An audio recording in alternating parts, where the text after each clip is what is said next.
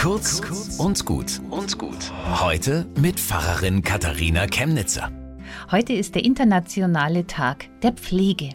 Applaus, Applaus, Applaus für die Pflege, hieß es während der Pandemie. Jetzt drängt anderes in die Nachrichten.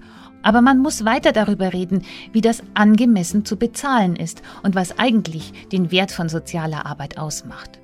Erstaunlich, innerhalb weniger Tage können unfassliche 100 Milliarden verplant werden angesichts des tragischen Phänomens, dass Menschen einander Gewalt antun, Krieg, Tod und Schrecken über Länder bringen und Unschuldigen die Zukunft nehmen. Aber was ist mit der schönsten aller menschlichen Fähigkeiten, dass wir anderen beistehen, nicht nur mit Worten, sondern kompetent und tatkräftig, dass wir professionell Hilfesysteme aufbauen, von medizinischer Forschung im Labor bis zur Betreuung einer demenzkranken Frau im Altersheim, dass wir alles versuchen, Leben zu schützen. Ist das nicht viel mehr wert? Applaus für alle, die sich dafür entscheiden. Bis zum nächsten Mal.